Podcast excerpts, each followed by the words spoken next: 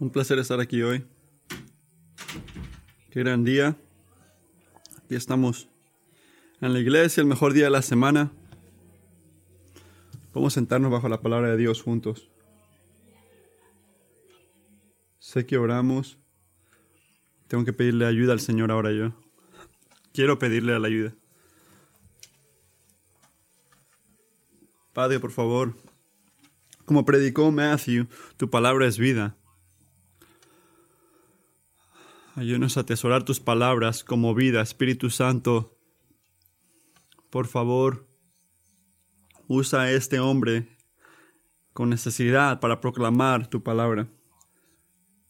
Que Cristo sea glorioso y comparte tu palabra, Padre, a través de este hombre. Hubo un tiempo en mi vida cuando yo ayudaba con finanzas. Era mi trabajo, era un trabajo divertido para mí.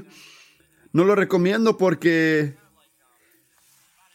es como cualquier otro trabajo, pero especialmente un trabajo de oficina. Vas a conocer a la persona que necesita ayuda, la gente que quieres conocer, es la gente que rellena las cosas en el internet, que son increíbles. Nunca los conoces, nunca ayudas a la gente que están todo bien. Siempre ayudas a la gente que necesitan ayuda. Asegura el trabajo, ¿verdad? Pero cuando ayudé, ayudé en esto, trabajé en esto, tenía dos tipos de personas que venían a mi oficina. Esos que,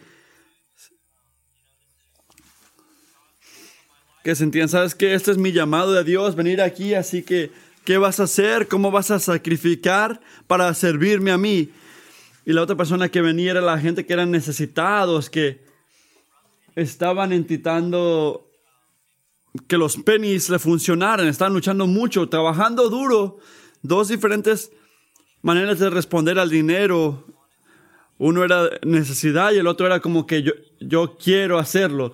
Gente que jugaban con sus dineros, con su dinero al, al, al, al agarrar un montón de préstamos, tomaban clases que no podían pagar y tenía una esperanza de que podían pagar estas cosas en el futuro. También tenía gente que abusaban este,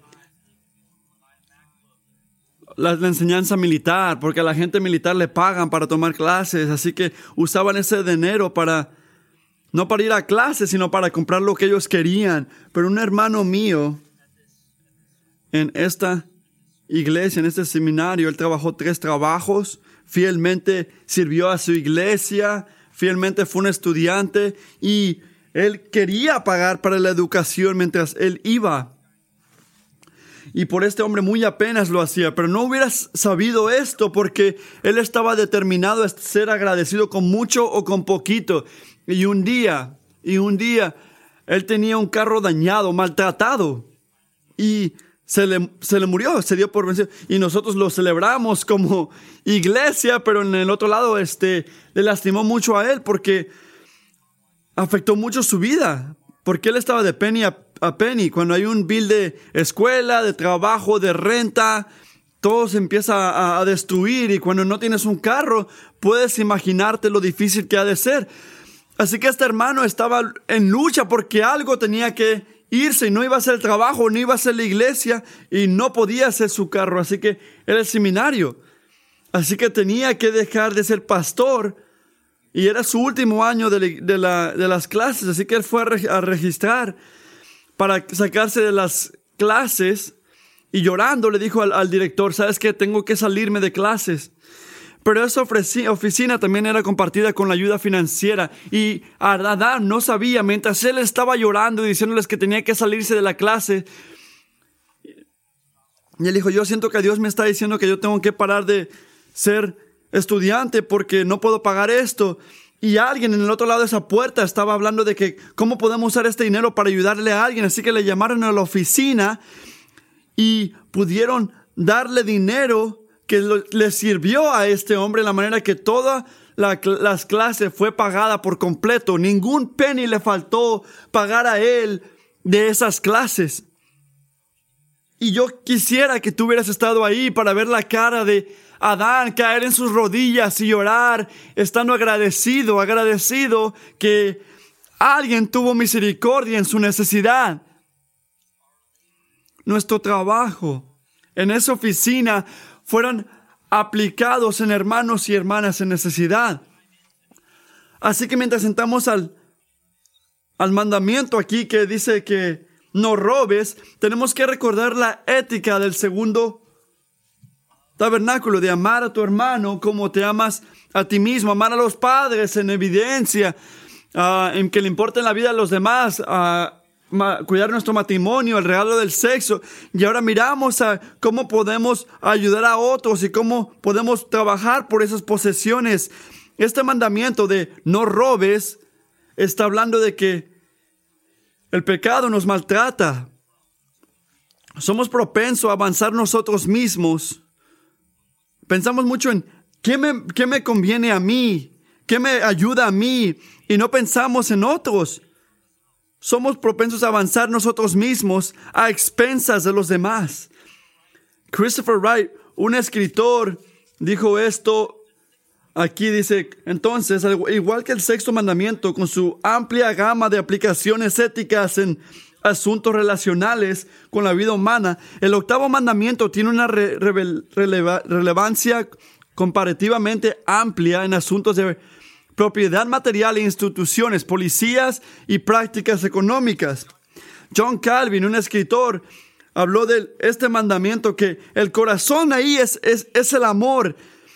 Y este mandamiento, mandamiento aquí es como que bondancia. Hay que ver este texto, el que es Deuteronomio 5. Vamos a empezar en el versículo 1 y regresar al 19. El versículo, el versículo 1 de Deuteronomio 5 Así nos está hablando Dios esta mañana. Moisés convocó a todo Israel y le dijo, escuchen, israelitas, los preceptos y las normas que yo les comunico hoy. Apréndanselos y procuren ponerlos en práctica.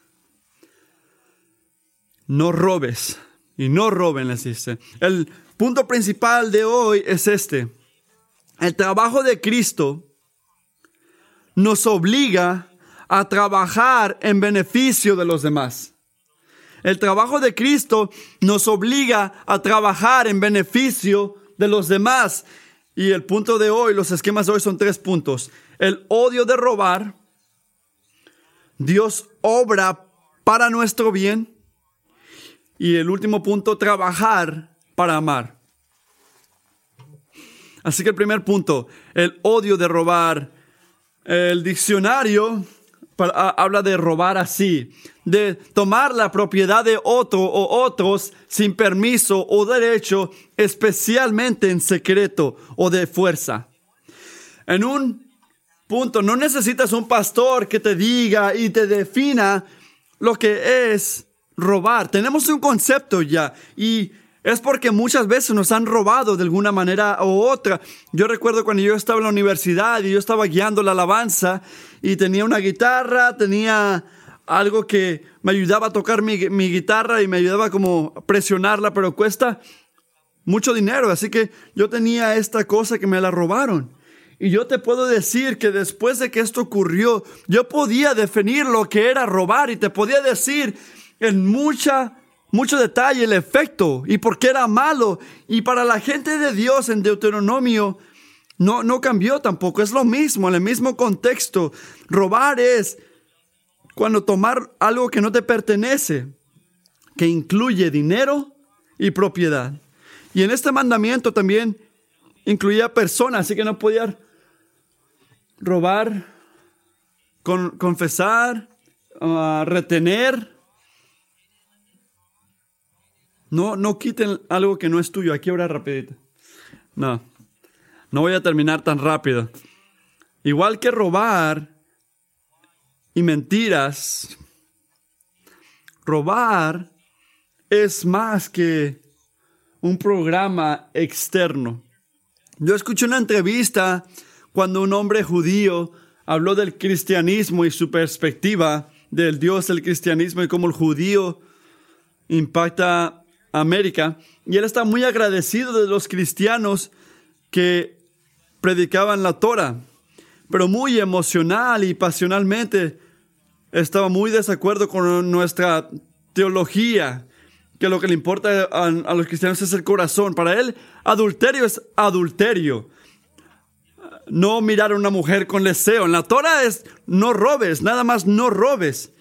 Para este individuo, para ser como Dios, es, de nuestra perspectiva como cristianos, es verte bien. Pero como dice Jesús, le dijo a los fariseos, eran como tumbas lavadas. Esto es más que solamente externo. ¿Cuál es el corazón de robar? Así que empezando con la definición de robar, que es tomar lo que no es de nosotros, pero especialmente el dinero. ¿Qué está en el corazón de robar? Robar es odio, es odio, es desamoroso, es algo que no copea a Dios. Robar es algo malo porque es el servicio que recibes tú mientras alguien es maltratado. Cuando tomas algo que no es tuyo, en primer lugar, no lo trabajaste y estás quitándole a alguien algo que él trabajó. Cuando robamos, estamos diciendo, mi bien es más importante que el tuyo. O en la cultura de hoy, que ellos tienen suficiente, van a estar bien sin esto. Técnicamente ellos lo robaron primero. Hay una imbalanza de poder, así que yo voy a quitar un poquito. Sea robar, dame, dame, o sentir que puedes justificarte. El pecado de robar es un pecado de odio hacia un vecino, hacia alguien que está ahí. Y una manera de amarte a ti mismo nomás. Esto es robar. Y robar en relación con Dios y el pecado contra Dios es pararte contra el cuidado de Dios y bendición hacia su creación. Todas las cosas buenas, como dice Juan 1, vienen del Padre que está arriba. Y tú dices, ¿sabes qué? No, déjame meterme yo y tomarlo por mí mismo. En una manera estás interceptando la gracia y el cuidado que no es tuyo. Robar es extender los niveles de tu bendición y recibir la vida que tú quieres tener sin importarte lo que te ha hecho Dios, sin importar lo que Dios ya te proveyó. Y arriba de eso es cero importancia hacia tu vecino. Robar en todas sus formas es que no te importen los demás para beneficiarte a ti mismo. Es para avanzarte a ti mismo, para ganar para ti, sabiendo que otros van a ser maltratados, tomando o quitando de sus cosas. Un escritor, John Calvin, dijo esto. Se sigue, pues, que no solo son ladrones los que hurtan a escondidas la propiedad ajena, sino también los que buscan lucrar con la pérdida ajena, acumulan riquezas por prácticas ilícitas y se dedican más a su provecho particular que a la equidad. Así que la idea es esta hay, hay un lugar en tu vida donde sabes que estás avanzando tu propia causa sobre y contra la causa de tu vecino, en particularmente en relación con las posesiones. Para ser más directo, tu ah, bolsa, tu dinero, no solamente tu dinero financiero, pero también recibir algo que te avanza. Nuestros negocios, nuestros clientes, nuestros vecinos. Tú lo puedes decir, este mandamiento es más que un recordatorio a nuestros hijos cuando eran jóvenes que le dices tú, sé que te robaste el dulce, pero tenemos que pagar por eso. Robar está muy vivo. Y la manera que lo hacemos ahorita es como más, más, es más fácil justificarlo en América. Y en muchas maneras, lo vemos como que así es la cosa, es algo cultural. ¿Es buen negocio hacer esto, Caleb? ¿O es lo que yo sé basado en la experiencia? Robar incluye posesiones, propiedad. Pero al contrario de Deuteronomio y la cultura judía, o América en los días pasados, hoy las posesiones se ven en nuestras carteras las posesiones se miran similar, pero en muchas maneras diferentes que antes. No hay nada nuevo bajo del cielo. Solamente se viste diferente, solamente se mira diferente. Nueva ropa, mismo contenido, pero para Richmond, para Richmond, Virginia, nuestro, nuestro dinero, lo que tenemos aguardado en, los bancos, la libertad financiera, el trabajo que no nada más te paga bien, pero te da libertad y lujos, la, las bendiciones de que te dan este aseguranza de vida.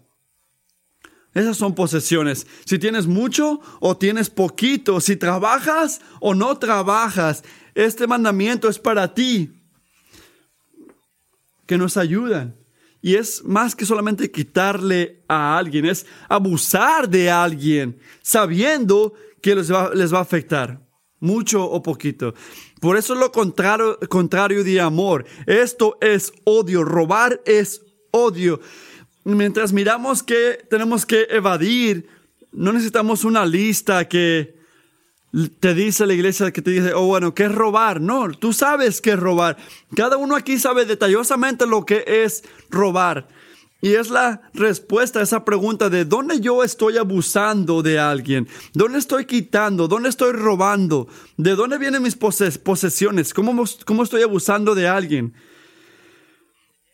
Lo que quiero hacer hoy es para esa gente que se la pasan este, en los negocios Así lo miré yo. Les voy a dar ejemplos y fue justificado de una manera increíble, en muchas maneras. Que no pagaban suficiente a los empleados, justificándolo porque ahí es donde está este, el negocio.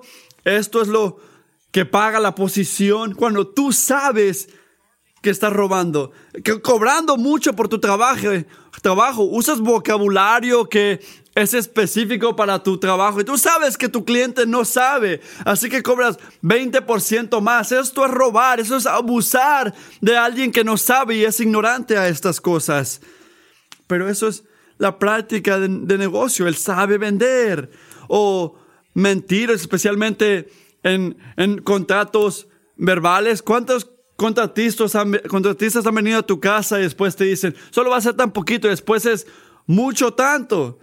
Mi amor, ¿cuánto tenemos en el banque? Porque sabes que ya hicieron el servicio, así que ¿qué vas a hacer de ahí? Esto es robar. Estoy siendo muy ligero en mi, verbal, pero después lo quebro más. O gente que vende robándole clientes a otra gente que venden porque es mejor según. ¿Sabes qué? Es por el cliente. Estoy cuidando al cliente. Quiero amar a mi vecino. Pero le estás quitando el negocio o la gente que se asegura que no se les pague más que lo que tienen que pagar. Han tenido esa conversación diez mil veces. ¿Tú piensas que tu experiencia te va a ayudar? O negocios que dejan ir a la gente para que no tengan que pagarle sus comisiones. Y la lista continúa. Una cosa que tienen todas estas cosas en, en, común es gente que están cuidándose a sí mismo, aunque va a afectar a alguien más en los negocios de América.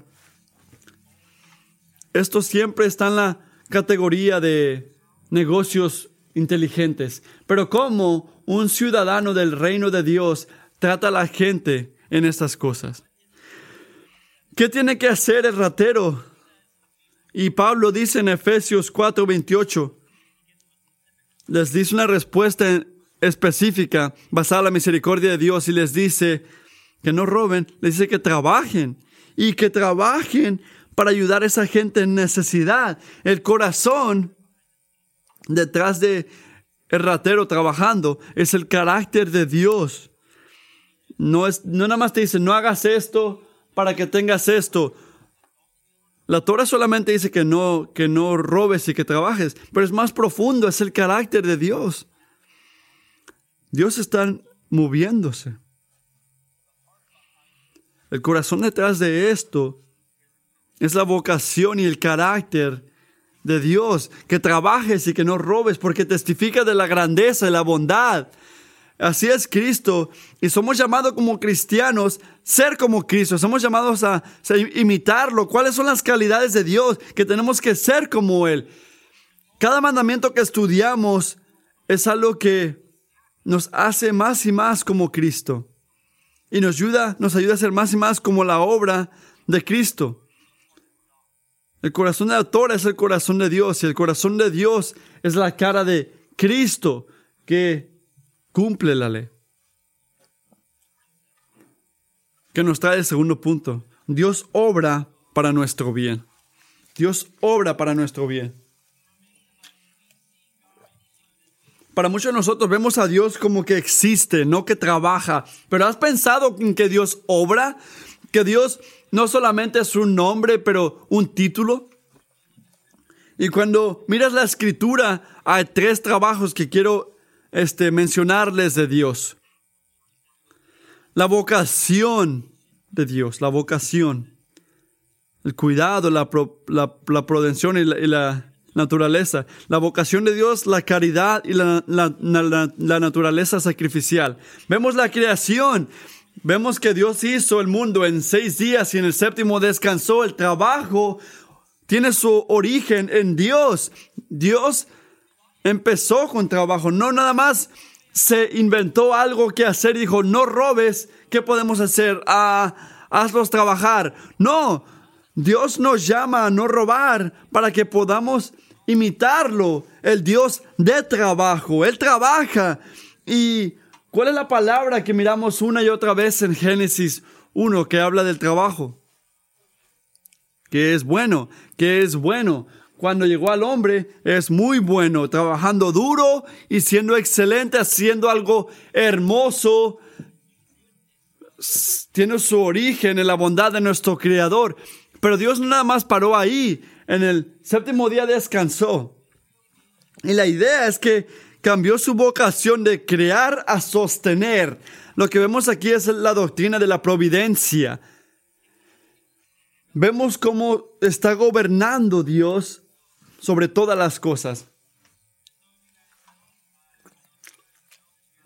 Como saben algunos, yo estoy manteniendo los libros esta semana, así que yo tengo este, muchas abejas en mi, en mi casa ahorita.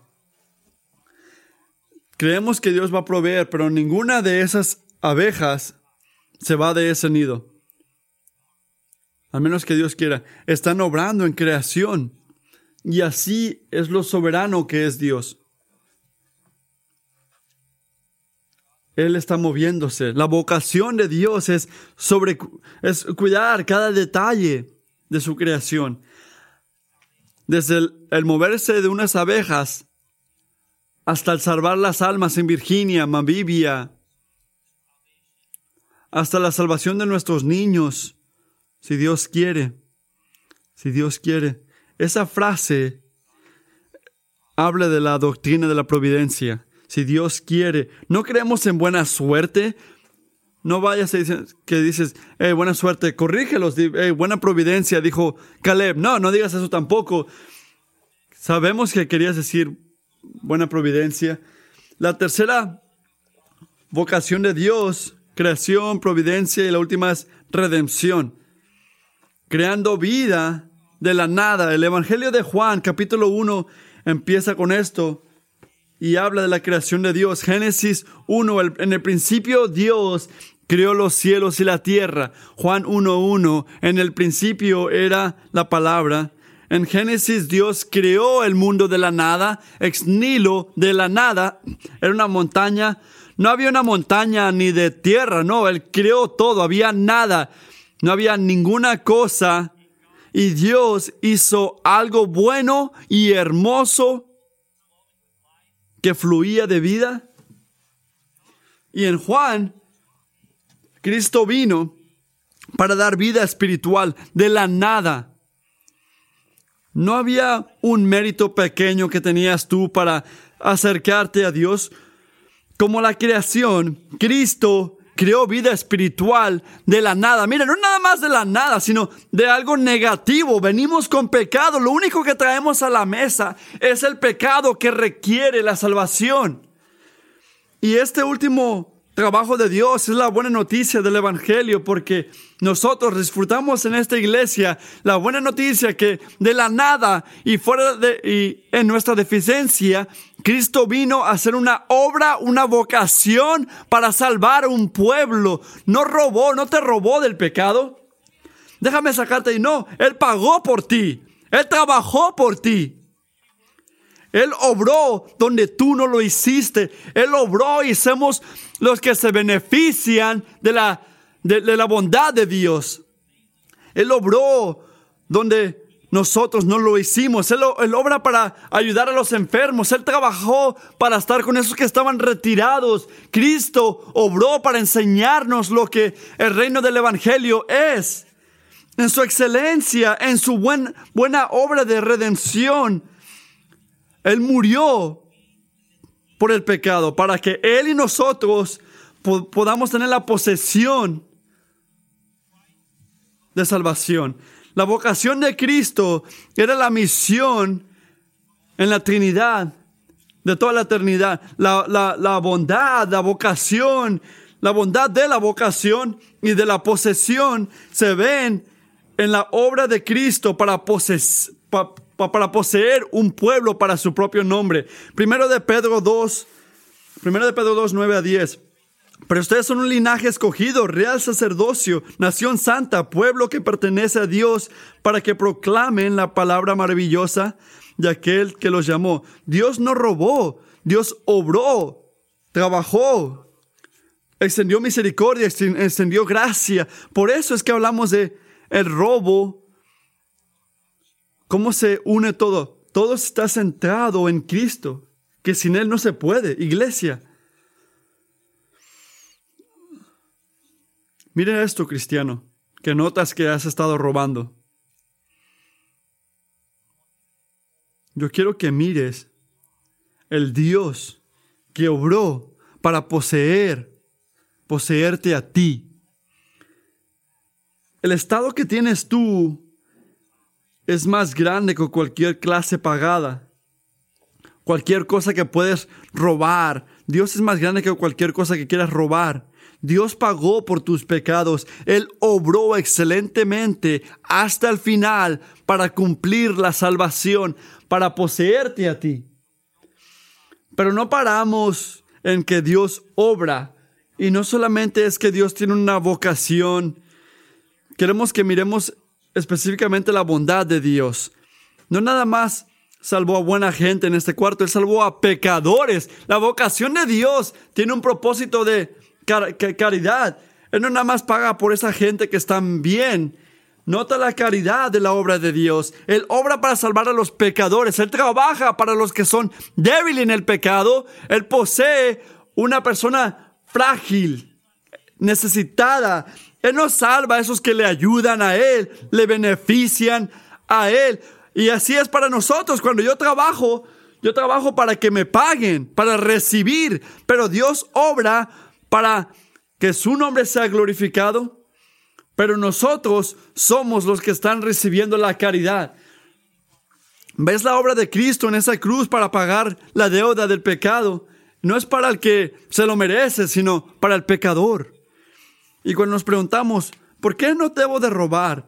Vemos que Dios ya nos llamó a trabajar por las posesiones y no robarlas, como dice Pablo en Romanos 5:6. A la verdad, como éramos incapaces de salvarnos en el tiempo señalado, Cristo murió por los malvados. Pero nota la caridad, nota la vocación de Dios aquí, que nos trae al tercer punto. No al tercer punto, la tercera observación de la obra de Dios, que es la la naturaleza sacrificial de la obra de Dios. Él trabaja excelentemente. Él es bondadoso con los pecadores, pero nota que no es al maltratar a otros, sino al, al este, esforzarse él mismo. La obra de redención se ve en el dar del Hijo y el sacrificio por el pecado. Juan 3:16, muy famoso, porque tanto amó Dios al mundo que dio a su Hijo unigénito, para que todo el que cree en Él no se pierda, sino que tenga vida eterna. Nota la obra de Dios, nota la bondad de Dios, nota el sacrificio de Dios. Hermanos y hermanas, para llegar al corazón de este mandamiento, tienes que empezar con satisfacerte con lo que ya ha hecho Dios, que ya te posee y que su sacrificio fue suficiente en Cristo. Y Felicidades si das el diezmo. No es un programa para estar bien financieramente. No, este es el mandato que hizo Dios. Entonces, ¿qué debo hacer ahora? Yo he vivido toda mi vida en pecado, maltratando a otros para que yo gane. Pero viendo cómo Dios dio todos para obrar y ser bondadoso conmigo, como yo ahora, como yo ahora puedo ayudarle a otros, aunque me cueste a mí aunque me cueste a mí. ¿Qué, qué, más quieres avanzar en esta vida, cristiano? Nuestro Dios trabaja por nosotros, por nuestro bien en Cristo. Nada, no tienes que maltratar a tu enemigo para que tú puedas avanzar. Todo el maltrato ya se puso en Cristo para que puedas tener vida eterna. La sangre de Cristo fue derramada para que Efesios 1.3, para que toda bendición en el cielo y en la tierra pueda ser tuya.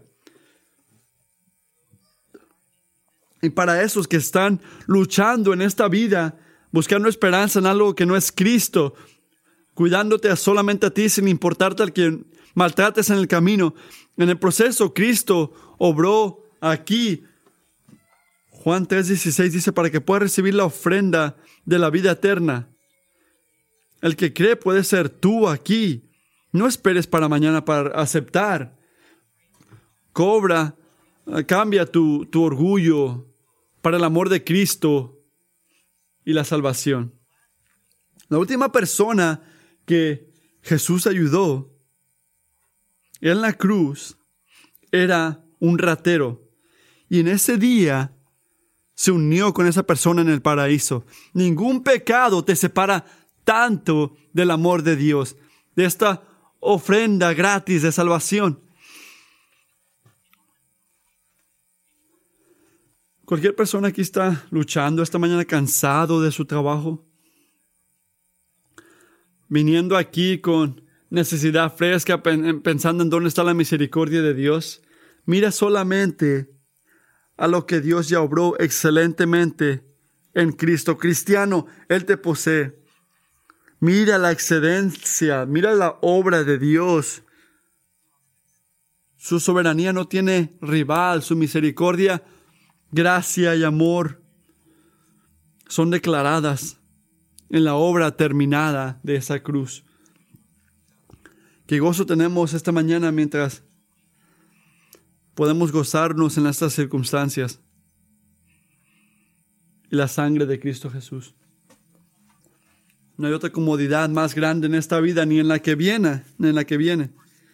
No hay ninguna esperanza que puede compararse a esta obra terminada de Cristo, que murió por mis pecados y me selló con su Espíritu Santo. Qué increíble gracia, qué hermoso el sonido. Así que como hemos mirado la vocación de Dios y su sacrificio por nosotros, ¿qué ahora? Vayan conmigo a Efesios 4. Efesios 4, 28. El punto número tres. Trabaja para amar. Trabaja para amar.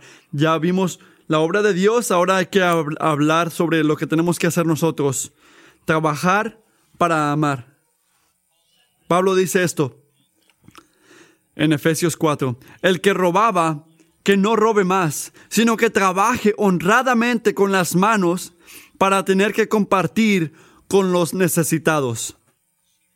Así que hay que mirar esa primera parte hasta que llega la coma aquí, la segunda coma. bueno, hasta donde dice que el que robaba, que no robe más, sino que trabaje honradamente con las manos. Nota que el robar se dice que se obra, que se va contra la robada con trabajar. Así que hasta te enseña cómo obrar en este, cómo este, trabajar en este pecado. Y es literalmente trabajando. Las palabras de Pablo no son para justificar la robada. No, no justifica a nadie que, que roba. Las primeras palabras al, al ratero es esto. Es la responsabilidad y acción que tiene que hacer el ratero. Al ratero se le dice que no robe, que no robe más y que trabaje honradamente con las manos. Noten conmigo, si tú eres un ratero, Pablo te está diciendo aquí, es que trabajes, no porque el trabajo es malo o consecuencia, no porque el trabajo es bueno. La bondad del trabajo se puede ver en Génesis 2, 15, donde dice esto, Dios, el Señor tomó al hombre y lo puso en el jardín de Edén para que lo cultivara y lo cuidara. Así que nota que esto es lo que llamamos un propósito de acción. ¿Cuál era la acción? Y lo puso en el jardín. ¿Cuál era la razón? ¿Cuál era el propósito? Para, para que lo cultivara, para que lo cuidara. Y hermanos y hermanas, Génesis 1 y 2 tiene la idea de Dios en el jardín de Edén. Génesis 3 es donde entra el pecado. Así que esto, antes de que llegara el pecado, era que, que obráramos, trabajáramos. Y por eso vamos a trabajar en el cielo. Donde vamos a ir es un mundo, un nuevo mundo, sin pecado, sin lágrima, pero vamos a estar trabajando para la gloria de Dios. Pero eso también informa, no nada más en el cielo, pero hoy glorificamos y alabamos y honramos a Dios cuando trabajamos. No paramos de alabar a las 11:45. Cuando trabajo, trabajamos trabajos honrados, confiando en el Señor con nuestras obras, estamos alabándolo a Él. Una aplicación es trabajar para la gloria de Dios. Si eres este perezoso, cristiano, despiértate y trabaja porque Dios te diseñó para trabajar. Glorifica a Dios con los frutos de tu obra. Así que, hermano, cuando tu padre te dice que trabajes duro, te está diciendo que seas más como Cristo, trabajando con excelencia, obrando. Es la manera que puedes imitar a Cristo para esos que están luchando con su trabajo. Esta es tu palabra de aliento, esta es dignidad en tu trabajo, porque estás haciendo lo que tu creador te diseñó. Hay un propósito que te da Dios que no te puede crear nadie, no te lo puede dar ningún jefe, ningún este, líder. Dios te da el mejor propósito para trabajar, que es, es lo que estás llamado a hacer. Pero también vemos que la Biblia habla muy bien de el trabajo y las posesiones. Es bueno que tengamos posesiones, propiedad. Mira las historias de Abraham. Job al final de su sufrimiento, el rey David y Salomón. La lista continúa. No es malo tener mucho, mucho dinero en los buenos frutos de trabajar bien. Si las posesiones van bien, el trabajo va bien. Y en la iglesia muchos glorificaron este tipo estético de vida que tienes que dar todas tus posesiones. Había una buena intención, pero, pero hablaban de esto que de ser pobre y tener nada, porque se entendía, porque estaban peleando con un fariseo que era este, contra estas cosas. Pero cuando llegamos a la reformación, cuando podamos entender más lo que significan las posesiones y las riquezas, ¿Qué es lo que se nota cuando la gente lee y tesora la Biblia? Las vidas, las vidas cambian.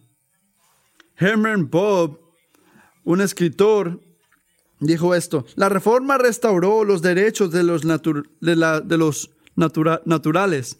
Lutero ve algo bueno en comer, beber, riquezas. La riqueza, la inteligencia y la belleza son dos de Dios, son dones de Dios. La riqueza, inteligencia y belleza son dones de Dios. Así que él continúa diciendo que dice Calvino, son escritores famosos de esos tiempos. Calvino dice que se deben evitar dos errores. Por un lado, permitir que los bienes terrenales solo para necesidades. Por el otro, un estilo de vida lujoso. La regla básica es que, la, que el dinero debe usarse para el propósito para el cual Dios lo creó. Por lo tanto, no solo para aliviar las necesidades, sino también para hacer la vida más placentera. Tanto la pobreza como la riqueza conllevan grandes peligros. La Biblia enseña lo bueno que son las riquezas, las posesiones. Y nuestra cultura diría que las posesiones hablan de poder y tienes que tener que tener posesiones es pecado. Tenemos que encontrar el balance cristiano aquí, pero tenemos que empezar con la escritura y la escritura grita que la obra, el trabajo es excelente y las posesiones son buenas. Y aquí nos podemos equivocar. ¿Por qué trabajamos? ¿Por qué poseemos cosas? Vamos a mirar la segunda parte de Efesios. Dice, para, para tener que compartir. Así que al principio Dios llama al ratero que trabaje, que no robe, que trabaje, pero ¿para qué trabajar? Para tener que compartir con los necesitados. Así que al lugar de avanzarte a ti mismo, que es lo que es robar, para nuestra propia ganancia, para satisfacernos nosotros mismos, tenemos que trabajar para el propósito de ayudar a la gente con necesidad y técnicamente perder para nosotros mismos. Así que el ratero se quiere avanzar a sí mismo y en Cristo tenemos que ayudar a otros, aunque nos afecte a nosotros. Mira cómo Dios obra, mira cómo Dios fue sacrificial en nuestras necesidades, hermano. Que podamos ser gente que trabaja fuerte y posee muchas cosas para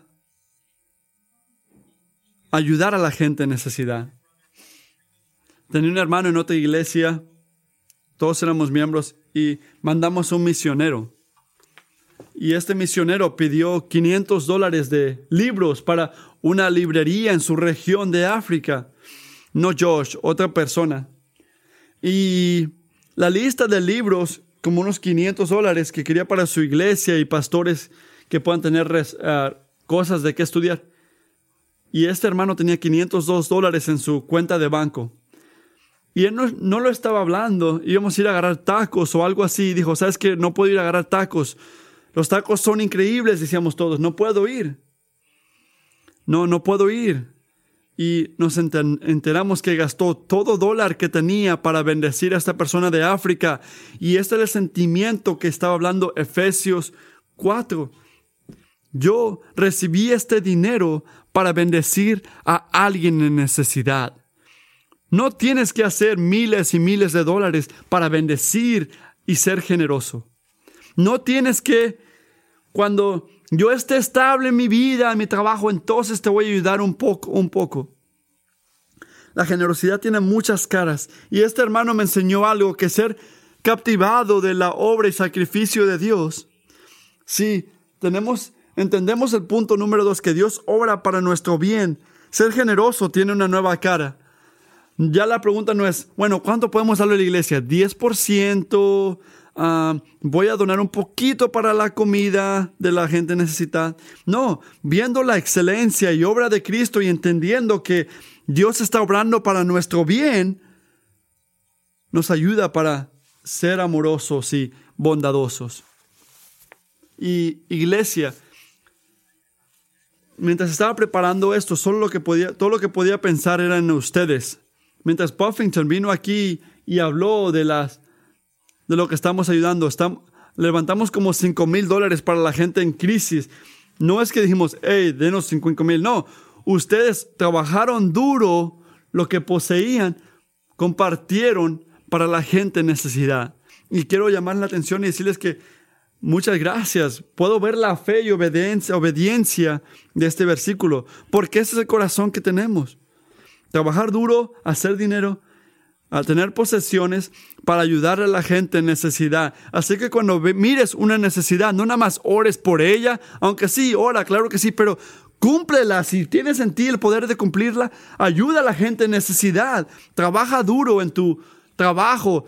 Anticipa el día cuando va a haber una necesidad. Sé excelente en la vocación para que puedas ser bueno en compartir. Para la gente joven que no tiene mucho dinero, te puedo decir, amigo, mi amigo que tenía, que, dio 500, no hacía mucho dinero tampoco. No estás excluido aquí. Pero lo que sí tienes tú, joven, es tiempo. Estás mirando a gente a tu alrededor y sirviendo con tu tiempo. Dando tu tiempo es una manera muy excelente de aplicar esto. Si alguien te dice que estoy luchando con mis finanzas, tu primer pensamiento es, voy a orar por ti. ¿Qué dice la escritura? Solo déjame orar por ti. Jesús es mejor. ¿Solamente es eso? Sí, da el pan de la vida, pero dales, dales pan también. Y mientras vamos al grupo de comunidad esta semana, quiero que le pongan atención, iglesia, como lo han hecho muy bien. Sigan mirando para que puedan para que puedan poseer, para que puedan ser generosos, para que puedan imitar el amor de Cristo, ver al Dios que obró en amor para mantenerte a ti como su gran posesión. Y esto se trata este mandamiento. Y cuidado de no avanzar mientras otros pierden y trabaja mucho para